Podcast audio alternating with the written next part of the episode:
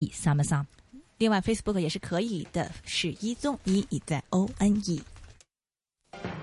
透析投资价值，掌握经济动向，一线金融网。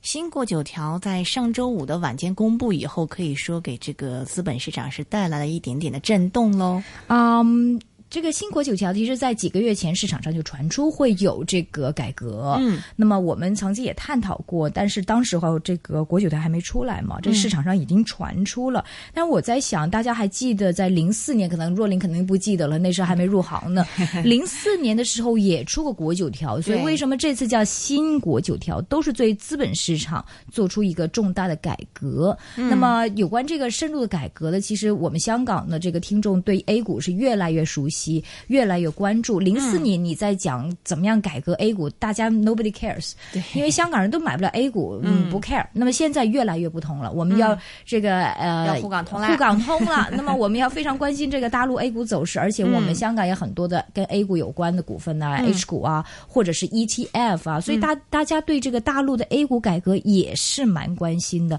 所以就这个话题呢，我们是很荣幸啊啊对，请到的 Kenny 的老师 啊，邓生新的博士的老师，OK，他是中国人民大学金融与证券研究所的所长吴小球老师，他在国内是非常著名的非常权威的，啊非常权威的这个经济学家哈，在金融方面哈。那么现在在我们的电话线上探讨一下这个问题。吴老师您好，哎，你好，吴老师你好，欢迎你哈，抽时间接受我们的访问哈。那么首先问问您哈，呃，没有记错，应该是零四年就推出过国九条，和这次的国九条分别在哪里？是这个呃，零四年的呃国九条呢，当然因为当时呢，呃，人们对资本市场的认识啊，应该说还是非常的粗浅的，呃，还不太了解资本市场在整个的国民经济生活中，以及在整个金融体系的改革中究竟呃具有什么样的作用。所以当时的呃这个国九条实际上，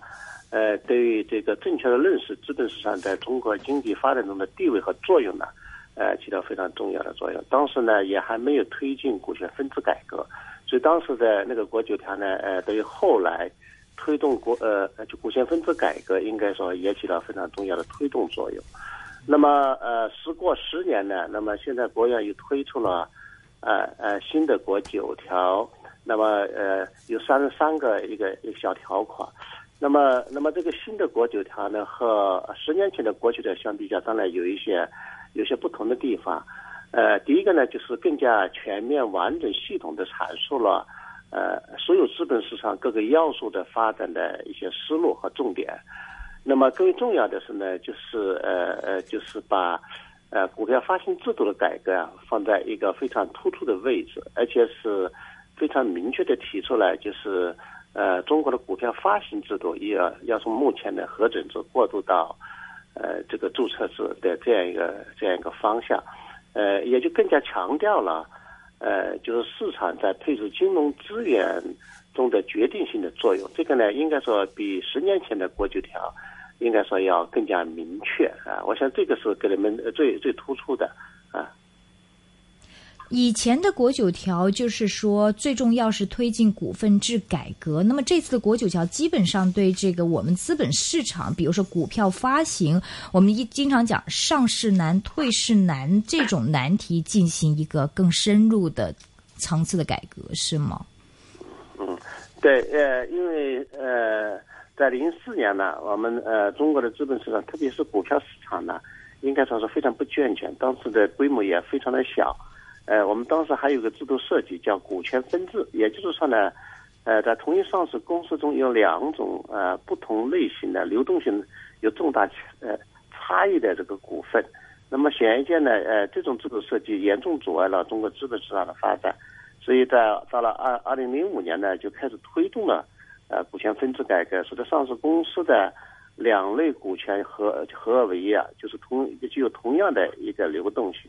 所以这个呢，呃，这个当时呢还是面临着一个一个巨大的任务。当然，这项改革呢，在到二零零七年呢，应该说就已经呃已经已经结束了啊。所以后来，那么那么现在，当然中国资本上面临的问题呢是更加深层次的问题。更重要的，中国资本上面临的最大的问题呢是是三个，一个呢就是说它如何的使得整个中国资本上的各个要素能够得到一个均衡的发展，包括股票市场、债券市场、私募呃私募市场，包括衍生品市场等等啊，这些呢都是如何得到一个协调的发展，是我们面临的一个很大的问题。那么，那么第二个呢，就是说如何推进中国资本市场，呃的一个市场化的改革，这个也是呃当前面临最大的问题。那么这个突出主要是两个方面，一个就是股票市场的发行制度，呃呃如何如何呃从目前的核准制走向注册制，还有一个债券市场如何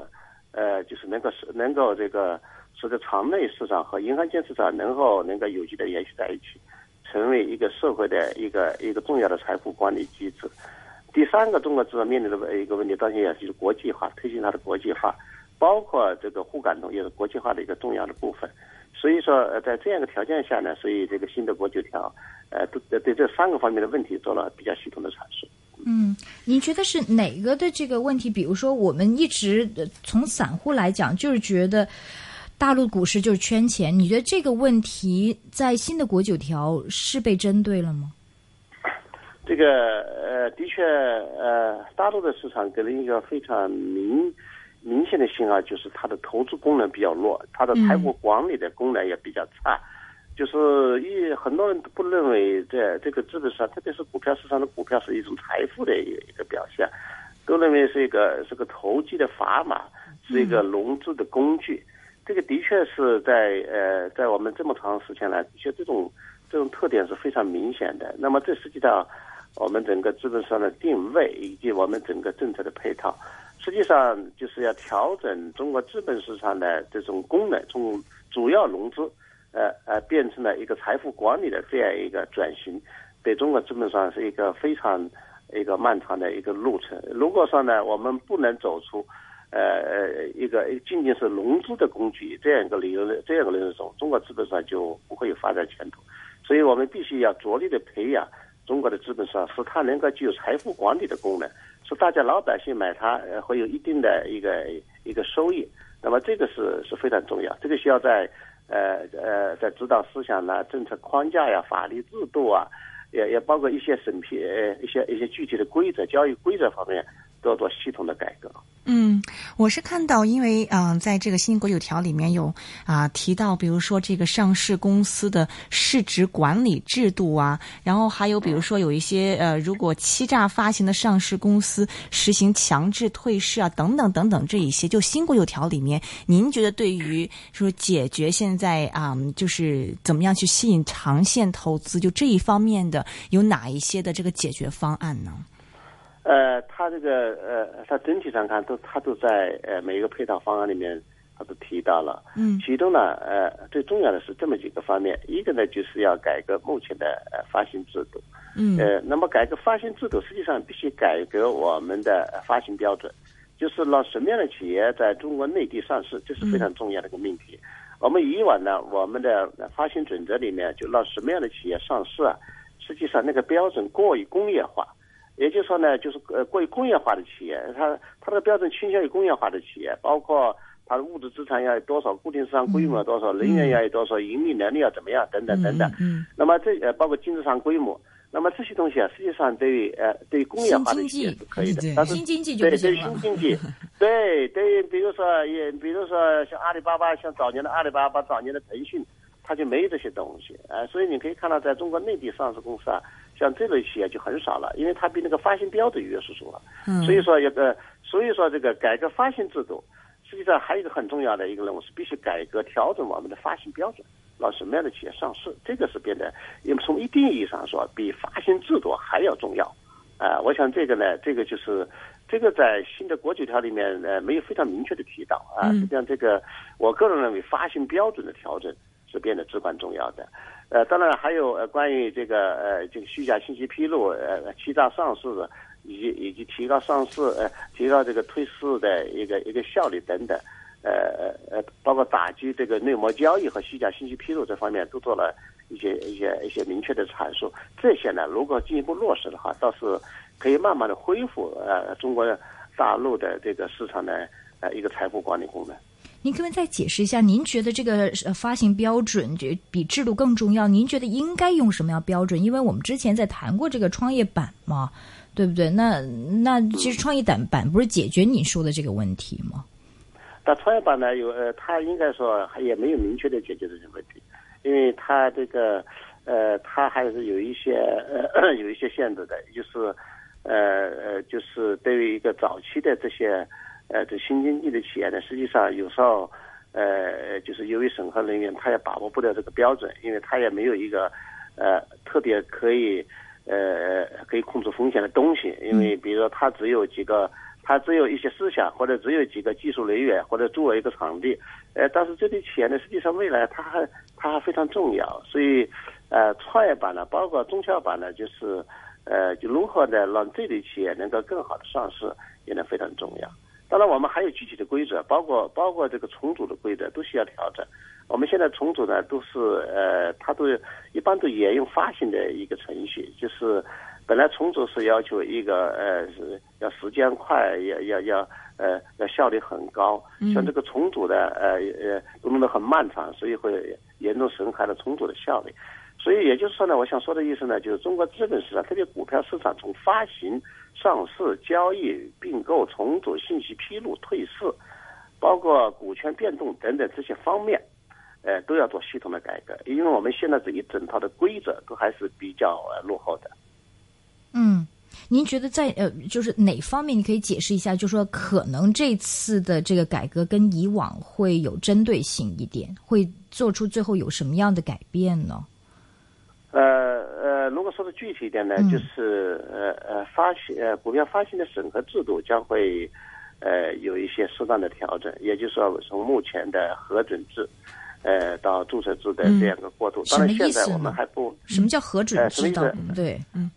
呃，对我们呃，因为因为大陆的呃，它目前呢是叫核准制，它是什么呢？就是说呢，它有先有一个呃，让什么样的企业上市有一个标准，它有一个系统的标准，财务标准呐、呃，包括这个这个盈利标准呐、等等哈，公司治理的标准呐、它都有。那么这个标准，那么按照这个标准呢，我们呃逆上市公司报材料，呃，通过中介机构呃报材料，有有证监会的发行审核委员会，呃，来进行审核批准啊，呃，核准，根据那个标准来核准。这个发行审核委员会有二十五个呃二十五个专家组成，分成分成若干的小组，也就是说呢，这个需要他们来来来核准，根据这个标准。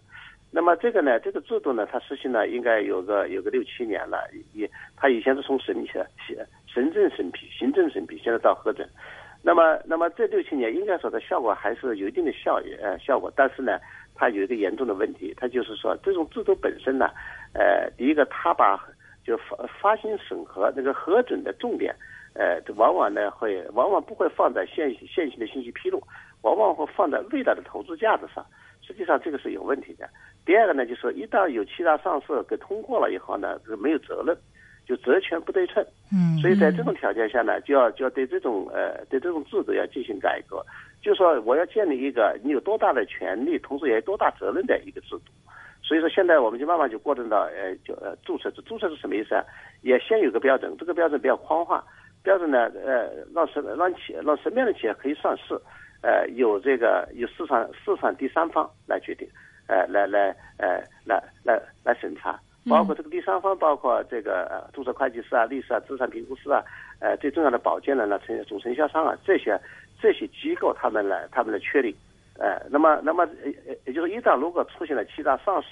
这些市场第三方的这些人是要负完全的经济责任和法律责任的。那么他们根据这个情况，他可以向交易所提出要求，说这个企业达到了标准了，呃，有如果有问题我来负责。呃，当然交易所组成一个组成一个专家来对这些企业进行一个聆讯。啊，进行聆讯，也就让，也就是说，证监会就未来的证监会可能就不再呃去审核让什么企业上市的这个这这这项工作了。这个应该说呢，这就是我们所说的呃让市场来配置金融来来配置这个金融资源的一个一个一个具体的。当然，这个就这个改革呢，看起来看起来可能在香港觉得不怎么样，但在在中国内地的大陆呢，还是变得会非常困难，因为现在我们离这项改革呃还受到严严重的法律约束。因为我们的证券法呢是规定了这个呃企业上市应该由国务院授权的部门来审核，那么，首先是要要要从合整制到注册制的改革，必须要修改我们现行的证券法，还修改我们现行的规章很多的规则，所以这是这也需要一个过程。我想呢，这个这个是一个是一个重要的一个呃一个变化。嗯，呃，其实呃，在外国，比如说美国或者香港，好像都是采取这种注册制的方法，是吗？嗯，呃，都采取备案制或者注册制，对。备案制呃是，它啊什么的意监思？嗯管它。啊备案制和注册制是是一回事，就是嗯所以你不你你条件到了以后呢，我都去到交易所去备案，交易所只是这样备案，觉得你可以了就可以了，来来进行必要的聆讯啊。嗯所以这个呃呃呃，这个在呃呃我包括香港，包括呃就美国也呃他们这个呃就发行上市都是采取这套这套呃办法的。嗯呃，所以这个呢，呃，但是在我们这儿，因为我们的法律，呃，呃，证监法是规定是必须要国务院授权的部门来批准，所以做这项改革必须修改法律。明白。那以后这个核准的这二十五人，其实就可以解散了，是是这样意思吗？呃，对，那这个证监会那个二十那个发行审核委员会那个就不存在了，嗯嗯嗯，所以这个呃那是嗯可能就叫，但这个呢，可能交易所就会有有类似的聆讯机构。呃，交易他们所可能不批准，但但是他呃交易所，因为交易所会对你对这些企业，他们各种可能所产生的疑问要提出问题，你必须回答。哎、哎、对对对。嗯如果一旦是查出是是虚假的，这个处罚比现在的处罚要严厉得多。明白。而刚才你一开始就讲，其实你觉得这个发行标准比制度更重要。那么我们刚才讲这个啊，这个制度会一个改变，但是您的说，其实这个发行标准更重要。但这个标准其实最后还是由第三方市场来决定，所以我们也不用定什么标准了，是这意思吗？呃，这个标准在哪？因为呃，标准还得要呃呃，对我们的相应的法律和规则来确定。市场第三方只能根据这个标准来审核这个企业是否达到这个标准。你标可以准再必须是国家来制定的，哎、对不对？呃，这个这个是第三市场第三方不能制定标准。嗯 OK，、那您的说的标准，比如说可以举个例子，您觉得应该将来的标准是怎么样的呢？因为呃，为什么有时候标准呢比制度更重要呢？因为，呃，因为这个让什么样的企业涉及到，实际上涉及到这个市场有没有成长性的问题，买这个股票有没有成长性的问题。比如说你的标准过于工业化，那到时候钢铁企业、到时候煤炭企业都可以达到这些标准，对呃，规模很大，对呃，可是呢，它可是它没有成长性。也许这些，也许这些企业在国民经济中的地位很重要，但是它没成长性，所以这里面也就要就要看了，就是在整个经济的运行中，地位很重要和它能不能上市以及上市有没有投资价值这两个东西，有时候有关联，有时候是没关联的。嗯作为资本上的选取的企业，它的首要标准是要成长，是是它的产业本身要有要有要有相应的成长性，嗯啊、这样呢，它的呃，这个这个投资者才会来。你都是你都是钢铁了，都是都饱和了。虽然国民经济生活中当然没有钢铁企业，肯定不行的啊，现代工业肯定是不行的。但是但是你但是它是没有成长性的，它是没有任何投资价值的。我所以从这个意义上说，我说标准会变得非常的重要。那我们现嗯在这个创业板，你觉得这现在也是不完善，所以你你你其实创业创业板板呢，嗯，呃，创业板现在呢，就是呃呃，它还有一些不完全的地方，因为它的确对于有一些企业，呃，潜在的它还是难以上市，因为它还有比较硬性的约束啊、财务约束。财务有业些财务方面企业也是嗯哎、对的，财务约束，对，因为有些企业并不见得能达到那样一个财务的，呃，盈利的要求，当当但也许，呃，它未来很有成长性，所以这里面呢，它就是一个一个，呃，一个一个市场风险的问题，因为像早期的话，呃，无论腾讯还是阿里巴巴，它早期都呃都并不太盈利，或者盈利是非常少的，嗯啊，非常好少的。所以如果当时像如果你要把呃呃把若干年前的腾讯和阿里巴巴拿到中国内地上市，肯定它达不到标准，它不符合我们现行的标准，所以它被被被排斥在外啊，排斥在外。所以我我所以从这意义上说呢，标准很重要，当然制度改革也很重要。我认为这两个是是我们未来的一个改革的重点。因为嗯我在想，比如说香港的创业板也不是很多人看，但是他嗯们一般因哦为他们的创业板的要求，比如盈利的这个过去的盈利就是要求非常低，嗯比主板，所以很多的这些公司先在创业板上市，如果真的有一定的盈利，再转到主板嘛。是嗯但美国 NASA 就可能我不太熟悉，这很成功了，就是另外一个例子了。但是其实嗯国内其实也不是类似这种方法，先在创业板上市，如果站稳脚可以转到主板，有没有这样的机制呢？呃呃，没有，呃，我们没有转板的机制，我们这呃个呃不是说创业板搞大了就可以到主板，不是的，我们创业板就是创业板，呃，你看这个纳斯达克也不可、呃、也不可能转到这个纽交所去主，呃，哎、对对对，因为呃呃，实际上我本人是不赞成的一个转板制度，就是说创业板就是创业板，它也许能够做大，它也许它未来的企业能做到非常大，市值能达到这个能达到几千亿的市值，甚至比主管市场的很多企业都大，我认为这也是这是正常的，因为创业板代表了理论上算啊代表了新经济嘛，嗯啊，新经济这个这个未来很多企业，呃，所以它能够超过现代工业的很多企业也是正常的。对，但那你的意思就是说，其实我们应该改革创业板而已，不是说把整个的这个主板的标准都改，对不对？那很、呃，这很个难这改个这看主这个板主标板，虽然主板的标准也也做是也做做这个适当的修订，因为我我我不太喜欢那些，呃，产业已经进入到一个衰退期的企，处在工业化时期的那些产业和企业来上市。呃，的确，那些产业和企业没有太大的一个一个投资价值。呃，当然，更多的呢是如何使我们创业板真正成为孵化新经济企业的一个一个市场，呃，也是我们需要认真思考的。现在我们创业板呢，基本上是和中小板是接近的，嗯呃，它和它的它的理念上和蓝筹股的，呃，和主板上的这个理念是是非常接近的，只不过它在股本上，股本上的要求要要低很多，低一些。嗯明白，就是可能两方面两条腿走路了，您的意思。对 OK，另外再讲讲新国九条，这次有人这个这个评论就是首次从国务院的层面是提出对欺诈发行的上市公司实行强制性退退市，就是以前是没有这个机制的，是吗？人以后会是怎么样的呢？呃，这个呃，欺诈发行呢，这个在我们的创业板的退市的条例里面，呃，是有明确的，它必须是要退市。当然，在主板呢，呃，还没明确，呃，嗯没明确。嗯，呃，这个呃，我普本人遍赞成吗这个说法？，普因为遍吗？在主板这个欺诈的行为，在过去普哦遍吗？不普遍，这这个这个企业间只是还是少数的，嗯呃，要要要普遍就很麻烦了，呃、可能可能是几年呃会有一个欺诈上市，一欺诈上市呢，它现在呢这个呃先问，首先呢是当然是我们的我我们第市场第三方没有尽责，没做尽责调查，那还有呃发行审核的方面可能也审查的不不是很严，嗯还有一个现阶段呢这个作假财务作假的技术达到了一个高仿， 基本上就很难看出来了啊。它就相当于我们做古董一样，已经做成一个很高仿的东西了嗯啊，不真的像很以前聪一眼就能看。是呃，是以是，前一眼就能看出来它是它是一个虚假的财务记录，但是现在做的非常非常逼真啊，嗯除非你是到他的那个客户的，就就是和他有交易对手的那里去做尽责调查，才能看得出来。嗯所以呃呃，对对对，所以现在呢，呃呃，这个这七大上市呢，的确需要让它要要立即退市啊。但这个怎么推出呢？你就说他这个财务报表做的这么这么这么的精密，这么的好，那将来这个它实际上，嗯因为它虽然做得好，但它本质上是假的。嗯，就啊最这个终是这样纸的包不住火，你的意思？啊，对对，他哎，对对对，就像就像你这个古董做的再好，你你仿仿的再好，你你最后发现它还是假的，啊，就是最后呢，最后能够发现它是假的，但是这样呢，除了这个立即退市以外，很重要的是要对它的相关责任人要采取非常严厉的处罚。对，嗯中国的资本市场啊，内地的资本市场这个，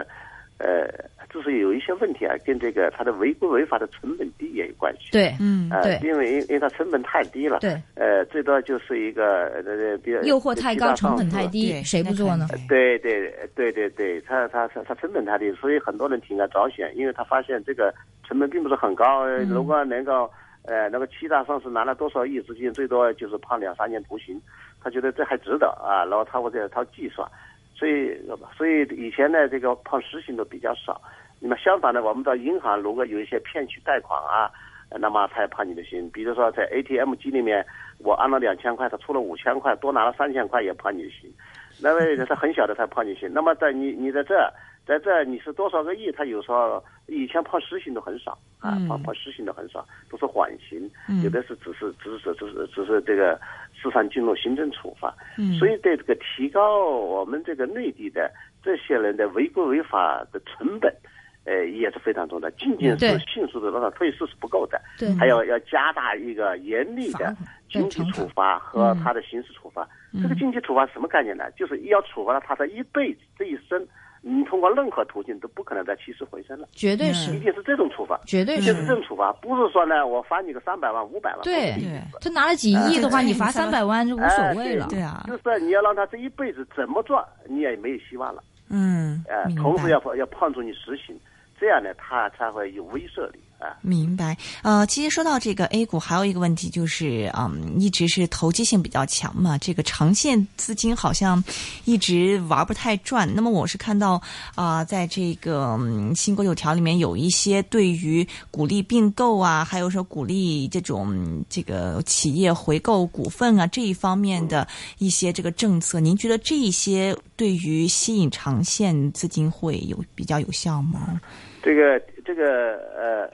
首先呢，也应该是要鼓励并购。我们中国这个大陆的市场呢，在规则的设计方面，过于的强调了 IPO，就把规则的制定啊，主要放在 IPO 的规则的完善上。嗯这固然没有什么错，但是在我看来，资本上最重要的功能啊还是并购啊，还是存量资源的配置。嗯呃，因为增量资源呢，虽然也是它也很重要，但是说相比较来说，呃，一个这个资本上能有成长性、能有投资价值，更重要的是通过并购来完成的。所以从这意义上说，我们要把很多的重点要放在完善并购上，要鼓励企业的并购，而且并购呢不能设置太多的障碍，只要它的并购是一个真实的并购就可以了。至于说它以什么样的价格，只要是它是信息是透明的，呃，股东们都同意的，实际上对我呃问题都不是很大啊。但现在有什么问题？现在证证监监会是有什么样的限制呢？，对嗯呃，现在呢，就是呃，一个呢，它还要经历一个比较复杂的一个审批程序。啊哎呀，证监会要审批这，个东西呢哎，对对对对，嗯实际上啊，并购哈、是股东的事情。呃，比如说我们股东们需要拿一拿一笔钱去买一个企业，把这企业装到我这儿来。呃，说实话，只要是没有内幕交易，没有没有没有明显的关联交易，没有不平等的关联交易，我我认为都是都是都是应该鼓励的啊、嗯鼓励的。当然，只要只要信息透明，呃，所以呃，那现在呢，因为它需要呃做很多的，就类似于 IPO 的那样一个复杂的程度啊，这个呃，我我想这是一个问题。另外呢，就是关于这个鼓励上市公司的大股东，包括呃公司管理层去增持股份，包括上市公司回购股份，这个都是呃都对于呃稳定企业的。呃，一个定价机制啊、也也能起到重要的作用，特别是在市场不好的时候，呃，也可以给市场一个信心啊。 嗯另外讲讲这个呃，这个退市，这个退市就是说啊、呃除了刚才我们讲的这个造假，就是要马上退市之外，还有什么样的退市机制吗？新的啊，嗯退退市市有呃，我们这个主板、创业板和这个中小板呢，都有相应的一个退市退市的规则。嗯，它大概呃都有呃呃都有这个七到十条的这样一个标准，呃，触发了任何一个或者说或或者几个标准都会面临的退市，包括这个退市标准呃呃包括财务的标准，比如说连续呃三年亏三损等等，年亏损，对对，哎、这对是比以如说前的嘛这个对，哎，对对，不现在也在现在在进一步的完善，呃呃，这个包括这个七大上市，也包括交易价格长期地处于一个什么地位，包括交易量如果如果非常少等等，呃，那么这些呢，他他都做了一个非常详细的规定的。但这是以前的机制嘛？但现在新的国九条会有什么样的改变？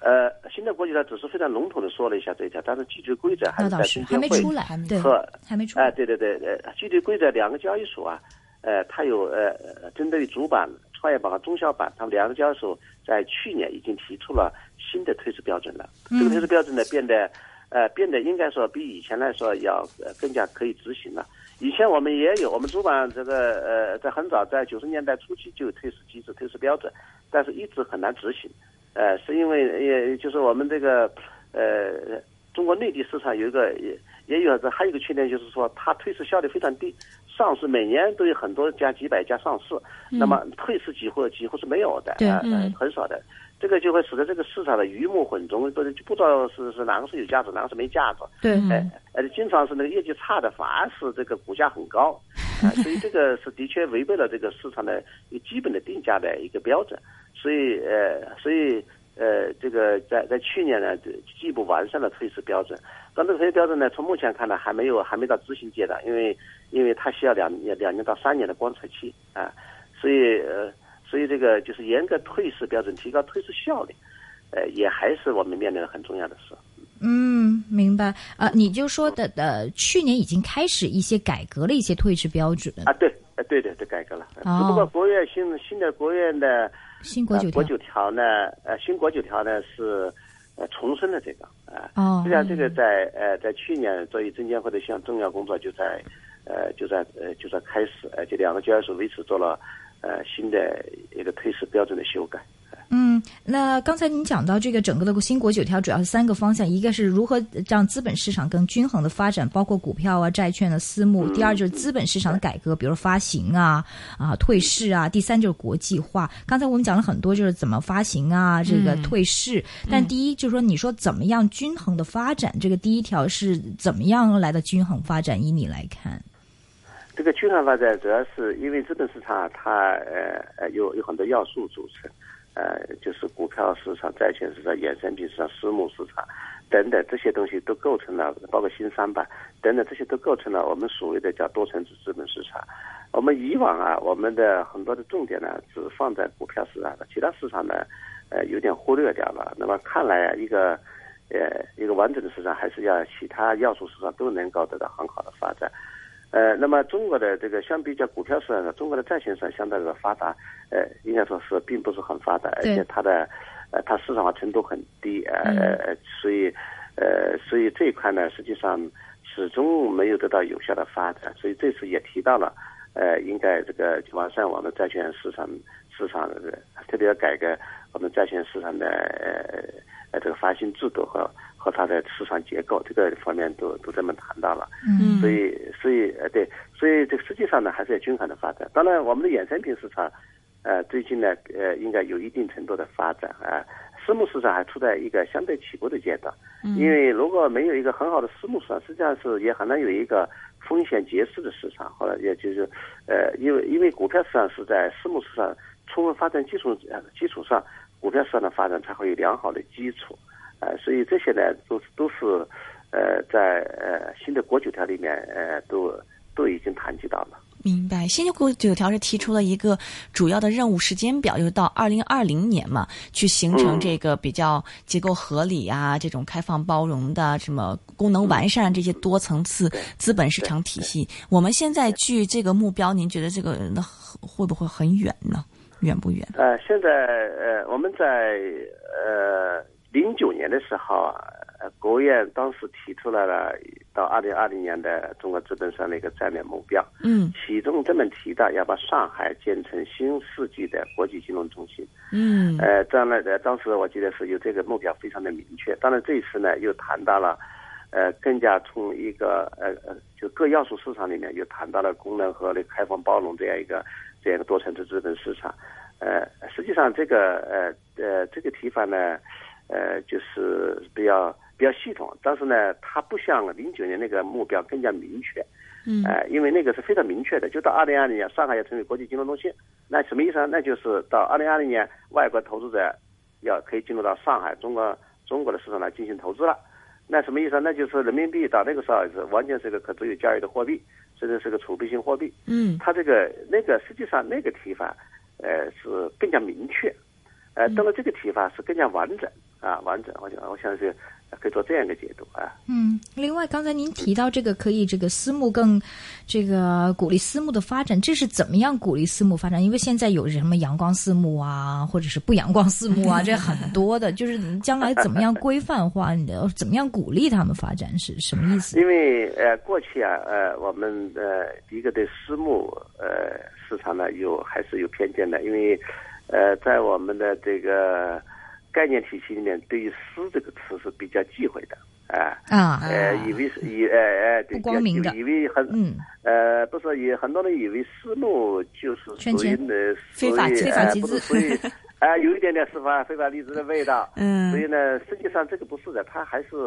这是资本上的重要的组成部分。后来人们慢慢的理解了，哦，私募还是很重要的，它是帮它是它是呃帮助特定人的财富管理的重要的一个机制啊。人们发现，那么呃，就这个我们讲对冲基金嘛，在外边，哎，对对不对对对对，是是是。所以呢，现在就慢慢人家呃呃呃，我们很多人呢就开始明白了这个道理。呃，也慢慢，因为现在私募市场，中国的私募市场也呃规模也开始发展起来了，所以这个力量也很大啊。所以，那么在实践中，它的确它做的收益啊也很好，对于呃我们这个市场的培育和发展的作用呢，也也起到很重要的作用。那你觉得应该怎么样来更进一步发展它们？就是现在已经存在了，而且发展的很好，还怎么样可以再发展？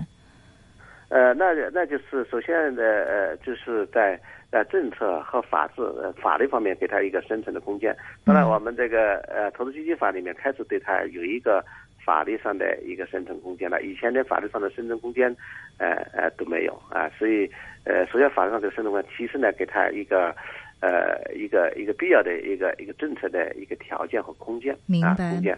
哎、对对对，就是那认同么它的存呃在，鼓励它啊，的一存定在。首先认同他，哎，对对对对，是鼓鼓励他认同，首先认同，对其次是鼓励，明白哎对对好对，最后一以前条呢，这两条都没做到，嗯，明白。最后一条就是国际化了。那我们现在有刚才说沪港通有了，QDI 有了，QFI 了有了。那么怎么样推进国际化？就说 QFI 和 QDI 这个额度还没认购完呢，这个这个怎么样再吸引更多的人来呢？你旧的这个额度还没认购完，这个呃 Q 呃这个呃国际化呢，始终是我们市场面临的，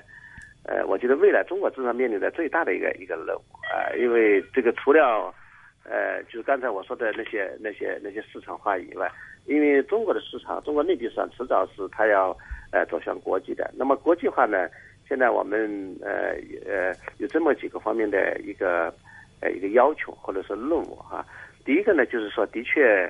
呃需要呃呃让外部资金中国进入市场呃来进行投资，因为我们现在每年的呃就 IPO 的。规模还比较大，我们现在已经已经有又在启动 IPO，但是呢，我们新增资金并没有有效的安排，所以这实际上这个市场会处在一个长期的长期的失衡的状态，而且这些企业实际上开始有价值了。你看中国，呃，中国内地这些上市公司相当多的，包括这特别金融企业，它的市盈率是我可能就接近于全世界最低的了，嗯都是四倍左右啊、嗯它的市市盈率只有四倍，它的市净率大概也现在已经到了零点七倍、零点八倍。这个我想这是这是极极具具有投资价值，但是呢，它就是没人买了。所以说，呃，所以我想呢，呃引入外部资金有益有利于平衡我们中国内地的市场的呃供求关系，这是一个。那么更为重要的呢是呃，就是引入呃，就这个开放和国际化呢，可以使我们资本上的现行的制度和规则要得到进一步的校正，因为现在我们这些制度和规则都是按照我们这些设想来做的，是不是符合国际化的标准？我认为这个需要通过开放和国际化，呃，来加以验证啊。所以这个，那么，那么第三个呢，就是我们现在，呃，虽然有呃有有 Q 费，呃，我们资本走出去也有 QDI 啊 QDI。